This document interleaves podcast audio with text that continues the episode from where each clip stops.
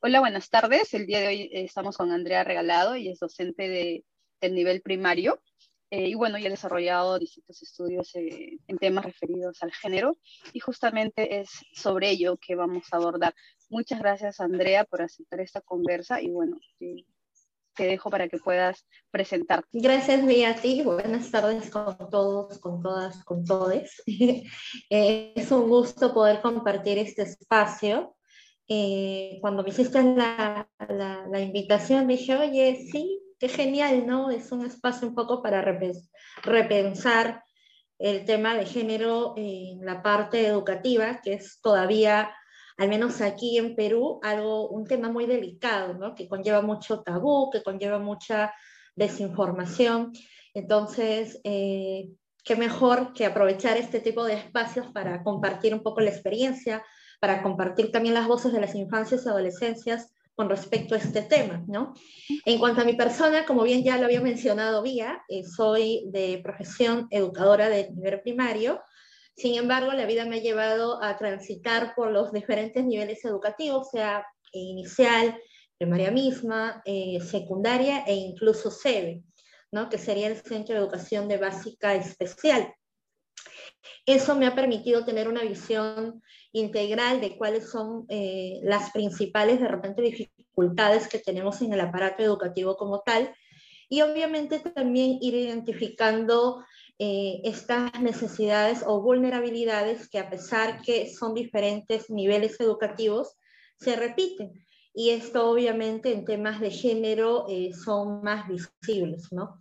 Ahora, mi formación y mi interés por el tema de género en la educación no es que vino desde la formación universitaria, sería mentir eso, creo que como todos, como todas eh, las personas que hemos sido formadas para el quehacer docente, no hemos tenido una formación eh, transversalizada en temas de género, ver la necesidad del abordaje del tema de género en la educación.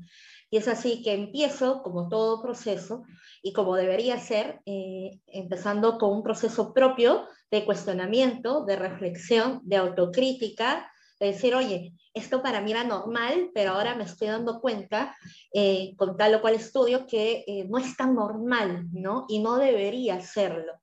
Y bueno, este camino de, de construcción, de reflexión, me llevó ya a querer eh, poner en práctica en la escuela, que era mi labor inmediata, esta situación de cambio, ¿no? Promover un cambio y ver hacia dónde podríamos llegar con esta, con esta propuesta de cambio, ¿no?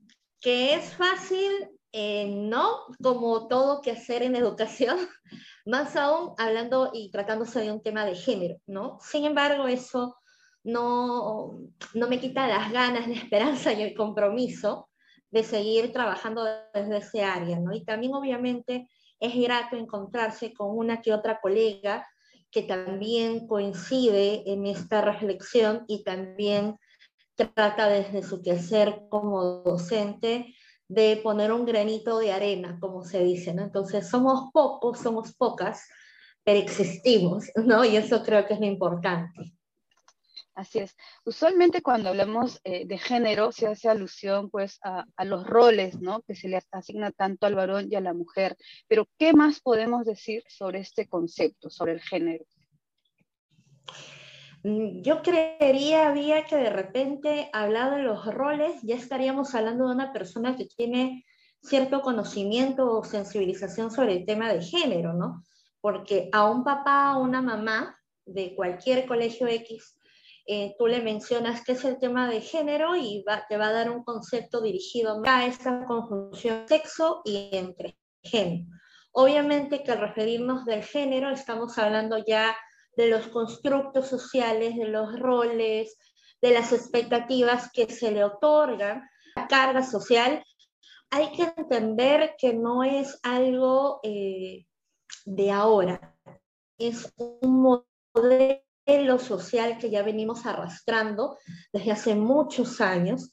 Y obviamente el hablar de género desde la antigüedad está más ligado al otorgamiento de las funciones eh, netamente estereotipadas, ¿no? roles como tal. Pero ahora podemos entender que hablar de género es hablar del tema de funciones psicológicas, psicosociales, socioculturales, ¿no? Y que responden a un momento determinado de la historia, ¿no? La sociedad o las sociedades en determinado momento de la historia, en determinado espacio que se desarrolla, responde, arma, construye estos roles de género, estas expectativas que se esperan de, determinadas personas, sea mujer, se van construyendo. Ahora, algo que no ha pasado es que con los años se ha ido eh, reflexionando y también deconstruyendo esta concepción armada en determinado tiempo, en determinado espacio. Pero hoy por hoy, con toda la información que tenemos, es eh, ver que estamos hablando de las psicológicas, socioculturales, eh, también de bienestar integral de una persona como tal, ¿no? Sí, y de hecho, teniendo en cuenta esto que mencionas, se entendería pues que el concepto de género no es un concepto cerrado, ¿no? Así como se ha ido eh, trabajando eh, o cambiando con el tiempo, seguramente lo va a seguir eh, haciendo en adelante, ¿no? Porque esto se construye en función a los tiempos, a las características psicológicas, a las características sociales también, ¿no? algo que em, me gustaría mencionar o hacer énfasis en este momento es el enfoque de género. Eh, porque es un concepto que, se está trabajando en las escuelas, ¿no? Hay normativa que hace referencia a, que se debe incluir eh, este enfoque dentro de la escuela, pero bueno, también han habido, este, o hay posiciones, ¿no? Que, eh, digamos, que no están tan de acuerdo, y creo yo que parte de esta contraposición más desde un desconocimiento, ¿no? ¿Qué nos puedes mencionar respecto del enfoque de género? Bueno, enfoque de género no es un imaginario, no es una ideología que alguien tuvo o un grupo de personas tuvo de aquí de Perú y dijo, oye, hoy día se me ha ocurrido implementar en el currículo nacional el tema de género porque me gusta, ¿no? No, no funciona así. Hay que ir un poco hacia atrás. Nosotros como país, como Estado, estamos suscritos a algunos convenios internacionales, algunos foros está la CEDAW, nos regimos también bajo los lineamientos de la ONU y todo ello. Realmente una, un área específica y muy importante para empezar la construcción y deconstrucción del tema de, de género es justamente el quehacer educativo. ¿no? En este sentido, desde el 2015-2016 se implementa eh, o se incorpora el enfoque de igualdad de género en la currícula nacional peruana, ¿no? Es, ha traído sus grandes detractores, no solamente personas de determinados grupos políticos, sino también colectivos, ¿no? Colectivos civiles que justamente como tú mencionas, eh, gracias a la desinformación y también podría decirlo de repente a, eh, a, la manipulación de cierta información, es que se trata de confundir a la demás población con respecto a lo que se quiere lograr con el tema de la implementación del enfoque de género. El enfoque de género más bien busca responder a un desarrollo integral de los reconocimiento también de las personas como tal, el tema de la gestión de las emociones, el reconocimiento de situaciones de vulnerabilidad o riesgo para ellos, para ellas. Entonces, hablar de un enfoque de género es buscar que tanto niños y niñas tengan el derecho y se vele por el derecho de su desarrollo integral. Esto tomando el punto de partida que son personas y como tal merecen, necesitan que su educación sea igualitaria, ¿no? Más allá de los sesgos de roles, más hay que tener en cuenta que si hablamos del enfoque de género, está orientado a eso, ¿no? A responder a las necesidades integrales de niños, niñas y adolescentes. Y a diario eh, podemos ver en las noticias, ¿no? Eh, situaciones de eh, que se vulneran los derechos de las mujeres, por ejemplo, em, situaciones de abuso en distintos espacios, ¿no? en el trabajo, en la comunidad, o cuando una mujer va a denunciar una situación de violencia y no las atiende. si bien a lo largo del tiempo el tema del enfoque de género ha estado orientado al tema de, em, garantizar, por decirlo de alguna forma, el cumplimiento de los, de los derechos ¿no? y las garantías de las mujeres, eh, lo cual está bien, ¿no? porque la estadística aún demuestra que eso es necesario, ¿no? pero no consideras también que mm, se debería hacer mayor énfasis a que el enfoque de género también busca atender eh, las necesidades psicológicas, sociales y culturales de los hombres, porque a los hombres también se les ha asignado determinados comportamientos, determinadas formas de sentir o de ser, eh, lo que de alguna manera, em, y hay diversos estudios que sustentan eso, es que termina cuando establecen vínculos de pareja, ¿no? incluso amicales, estas eh, formas de ser o actuar terminan desencadenando en situaciones de violencia, ¿no? Sí, Día. Y justamente aquí has mencionado un punto clave, el cual eh, no necesariamente siempre se visibiliza, ¿no? Porque hablar del tema de género normalmente lo, lo ligamos inmediatamente al quehacer de la mujer. Y en parte es cierto, parte desde ello porque obviamente que las brechas a las que está expuesta la mujer desde que es niña, adolescente, joven y ya una persona adulta son altísimas, ¿no? En comparación a la población masculina. Sin embargo, eh, la niña eh, dándole herramientas al adolescente, al compañero a futuro, ¿no? O de par para cualquier dinámica social, eh, a una persona, hombre, que todavía no ha pasado por un proceso de deconstrucción, que no ha podido identificar que en su formación y en las exigencias sociales que se esperan que cumpla esta persona, está dentro de ellos el tema de la agresividad, de la competitividad, pero a un nivel insano, ¿no? Entonces, aquí viene el punto clave, que es no solamente hablar del empoderamiento, eh, femeninos, sino también de las nuevas masculinidades. ¿no? Si ambos desde la escuela se llevan a la par, estaríamos hablando que estaríamos contribuyendo a tener una sociedad realmente esperanzadora, donde sean personas realmente empáticas, humanas, ¿no? sensibles, y que hayan roto con este modelo social que tanto daño nos viene haciendo como sociedad, ¿no? Y en sí eso es lo que busca el enfoque de género.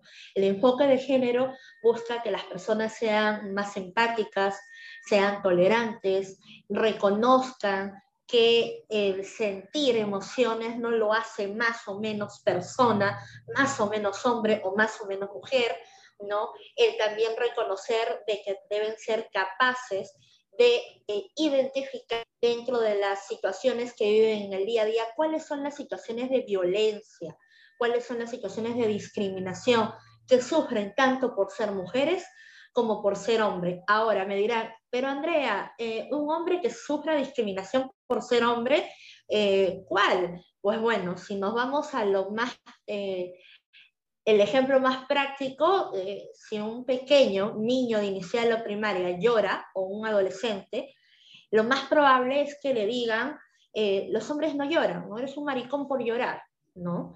Y en realidad eso surge porque socialmente el hombre debe de cumplir unos parámetros, ¿no? Y cómo rompemos esto justamente con la propuesta de nuevas masculinidades que nos ayuda a guiar a los niños, adolescentes, jóvenes y hombres adultos hacia la reflexión de cómo debe ser ser un hombre, ¿no? Que antes de cumplir la expectativa social se debe de cumplir la expectativa personal. Y como persona es un sujeto que tiene emociones, que tiene también características individuales, ¿no? Y que no se puede pretender ser igual al otro o a los otros, ¿no? Entonces, eso es un poco la, el, el, dúo, el dúo dinámico para, para tener una sociedad más esperanzadora, más justa, ¿no?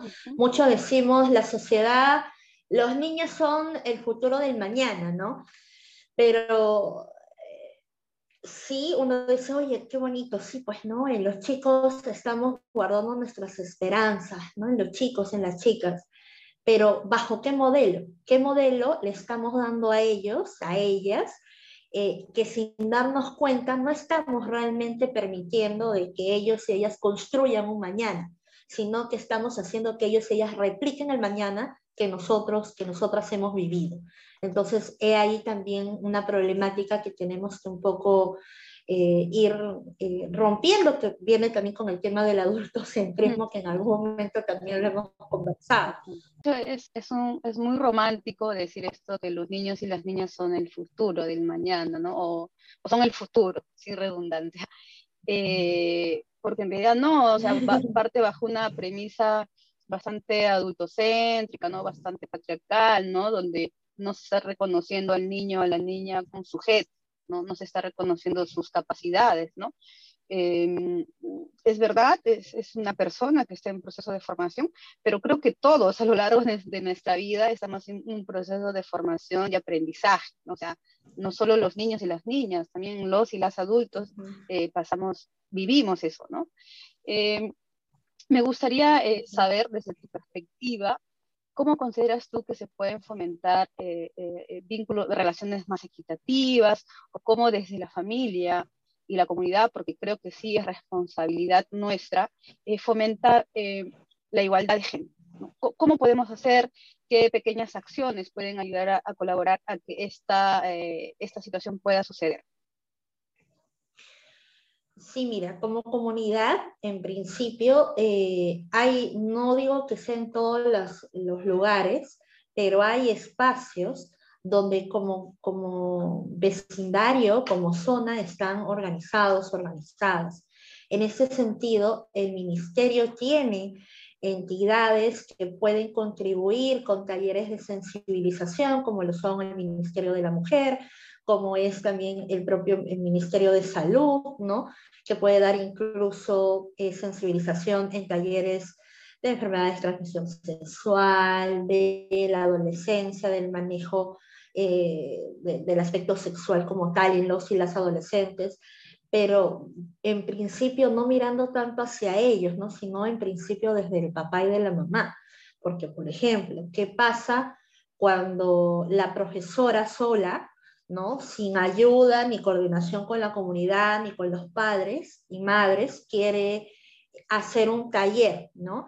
Eso va a generar un gran cargamontón, ¿no? Y un riesgo para la docente, porque le pueden venir así directamente a hacerle problema los padres y madres de usted está atentando contra la moral de mi niño, de mi niña, o usted no es su labor realizar ello, o peor aún, eh, la profesora puede avanzar en concientizar a los niños y niñas sobre las inequidades de género, pero en casa ve lo contrario. Entonces, lo principal es hacer un proceso de deconstrucción colectiva de las personas adultas que forman una comunidad, acudiendo a estas entidades estatales o, organizaciones perdón, eh, civiles también que se encargan también de brindar estos espacios de sensibilización y acompañamiento, porque eso también es importante. No solamente basta con ir a un taller, uy, ya, ya sé todo lo que tengo que hacer. No, es un proceso. Hay que entender que como personas adultas que somos, nos va a costar romper con muchas cosas, acciones que hacemos de forma diaria, constantemente y tan naturalmente que nos va a costar entender que son violencias, que, son situaciones de discriminación, que son situaciones de vejación, incluso, perdón, y, entre la dinámica de esposo y esposa. Entonces, es un proceso, pero se debe acudir y se puede acudir a estas entidades para que fomenten este espacio. A la par, la escuela también obviamente tiene una gran responsabilidad aquí de poder eh, fomentar que estos espacios de sensibilización y de acompañamiento se realicen, ¿no? Y obviamente trabajarlo en la escuela también. En casa, ¿cómo lo podría hacer? Pues si tenemos el apoyo de la escuela, los niños y niñas son muy perceptivos. Nosotras eh, o nosotros como personas adultas queremos hacer caso omiso y le quitamos el total valor a las opiniones que ellos y ellas tienen. Pero ah, creo que a las que estamos involucradas, involucrados en el quehacer educativo, sabemos muy bien que un niño o una niña de cuatro o cinco años te puede hacer la pregunta existencial más fuerte de tu vida y te desarma eh, con tres palabras. Y tú como adulto, como adulta, te quedas pensando primero en por qué esta personita, ¿no? Personita chiquita, sin tanto valor, me está haciendo esta pregunta. Y lo segundo es de que no sabes qué preguntar. ¿no? Y terminas como que callando o desviando a, esta persona, a este niño o esta niña. Pero esto nos evidencia de que ellos y ellas tienen más claridad para ver las cosas. ¿Por qué? Porque al ser personas que recién están iniciando el camino de la vida, están más libres de prejuicios. Entonces están más abiertas también a aprender, a entender. Eh, y son ellos y ellas las que al final se van a convertir en los maestros de los papás y de las mamás. Y me ha pasado, o sea, me ha pasado eh, que para un 8 de marzo, con niñas de primer grado, con niñas, porque se celebraba el Día de la Mujer, eh, y porque se celebraba, por, hablé del tema de las violencias, pero así algo obviamente de acuerdo también a la edad de ellos para no trastocar, porque eso también hay que tener en claro, ¿no? Y en esa dinámica salieron varias niñas y niños contando de forma abierta, mis, pero eh, mi papá le pega a mi mamá, ¿no? O mi papá siempre viene borracho y se encierra con mi mamá y mi mamá sale llorando. Y de estos ejemplos he tenido muchos esa clase. Tanto fue así que obviamente tuve que parar la clase y eh, dar el tiempo y la atención a lo que me estaban comentando, pero también dar la contención emocional del momento, ¿no? Porque se estaban dando cuenta que en sus casas había violencia, ¿no? Y que se estaba viviendo esta agresión contra su madre, contra las madres de estos niños y niñas. Entonces, luego las mamás, una que otra, me empezó a venir después de un mes, dos meses, a decirme, ¿usted qué le ha dicho a mi niña o a mi niño sobre el tema de la violencia? Y yo le dije, bueno, le expliqué la situación que había pasado y dos casos específicamente recuerdo que me dijeron de que un niño y una niña habían, se habían llamado a toda la familia a sentarse una noche y les dijo, les dijo tal cual lo que les había compartido yo, ¿no? El 8 de marzo se celebra el Día de la Mujer y tenemos que decirle no a la violencia, no a esto. Entonces dice que todo se, fue un shock porque era pues un, un, niño de seis añitos, pequeñito, bien delgadito y hablando pues no a voz fuerte de que aquí no va a haber violencia. Y otra niña que cuando llegó el papá, eh, se sentó con el papá y le dijo, yo no quiero que tú le pegues a mi mamá porque te voy a denunciar, porque eso no es correcto. Y el papá obviamente sorprendido, no sabía qué hacer eh, se, fue el señor ese día de la casa, al día siguiente vino, habló con la esposa, habló con la niña, y a partir de ello, por ejemplo, en este caso en particular, tomaron terapia psicológica. Entonces, puede parecer muy de broma a veces que los niños, cuando los escuchamos hablar así, pero si nos damos cuenta, el impacto que tuvieron en sus casas fue diferente, ¿no? Realmente tuvo un impacto significativo. Entonces, de eso creo que se trata, ¿no? Escuchemos más a nuestros niños, escuchemos más a nuestras niñas, trabajemos de la mano con la escuela, atrevámonos también, colegas eh, docentes, a, a tratar esta temática, informémonos y no nos dejemos llevar por canales de desinformación. Hay un montón de material que sacó el Ministerio y otras organizaciones en cuanto a la transversalización del enfoque de género en las diversas actividades. Y ahora, obviamente, se suma eso la ESI, ¿no? que es la educación sexual integral, que también le tienen mm, mucho recelo, ¿no? Pero sí, si algo, si, con algún mensaje me gustaría eh, ser más enfática es eso, ¿no? Atrevernos a dar el paso. El primer paso nunca es fácil, pero es significativo, ¿no? Entonces creo que por ahí está el éxito. Sí, efectivamente estaba pensando en que usualmente cuando se habla de enfoque de género también se suele asociar mucho al, al tema de educación sexual, ¿no? Y eh, un tema que les complica mucho a, a, los maestros y a las maestras hablar, ¿no? Que bueno, en realidad no tendría que ser tabú porque es parte de la naturaleza humana, ¿no? Y, y de crecer también, ¿no? Y creo que al contrario, eh, es un tema que se, se, le debería dar mayor importancia eh, justamente para evitar problemas eh, sociales tales como el embarazo precoz, ¿no? temas del aborto, que también son cosas que, que suceden, pero también porque hablar de educación sexual también implica ver sobre cómo se relacionan las parejas y evitar situaciones de violencia. no todo en ESI tiene una connotación que hace referencia a, la educación sexual como tal, al coito como tal, ¿no? Pero bueno, sí, o sea, eh, coincido contigo en que eh, los maestros y, las maestras pues eh, se deben, ¿no? atrever a más, siempre también en el marco de sus funciones, de lo que la, la norma permite, ¿no? Y si bien puede existir muchos maestros y maestras que no se sienten preparados, pues existen, ¿no? Existen muchas herramientas de las cuales eh, disponen, ¿no? Desde el mismo ministerio, ¿no? Yo te agradezco, este, Andrea, por esta conversación y por compartir tus conocimientos. Y bueno, gracias por, por estar en esta, en esta conversación. No, gracias a ti, Vía. Y bueno, reitero, ¿no? Y, también quisiera terminar con una pregunta. Eh, de repente, ¿por qué nos cuesta tanto también afrontar y desarrollar estas temáticas, ¿no? ¿Será que también no es una cuestión solamente social, sino íntima, ¿no? Porque yo no puedo hablar de algo que yo no tengo, de algo que yo no comprendo y que no he vivido. Entonces, me gustaría dejarnos con, y cerrar con esa pregunta, ¿no? ¿Por qué me cuesta tanto hablar del enfoque de género? ¿Por qué me cuesta tanto hablar de educación sexual integral con niños y niñas si es algo tan normal, ¿no? ¿Qué no hice yo? ¿Qué no me enseñaron a mí, ¿no? Sí, y de hecho cuando mencionas que algo relacionado a lo íntimo, también es preguntarnos eh, cuán vinculados en nuestra infancia hemos estado con situaciones de violencia.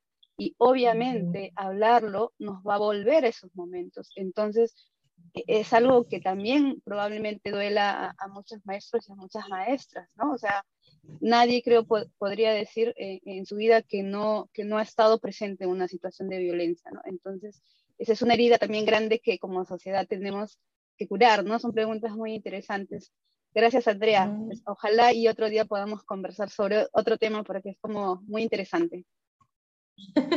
no te preocupes, Vía. Un abrazo más bien.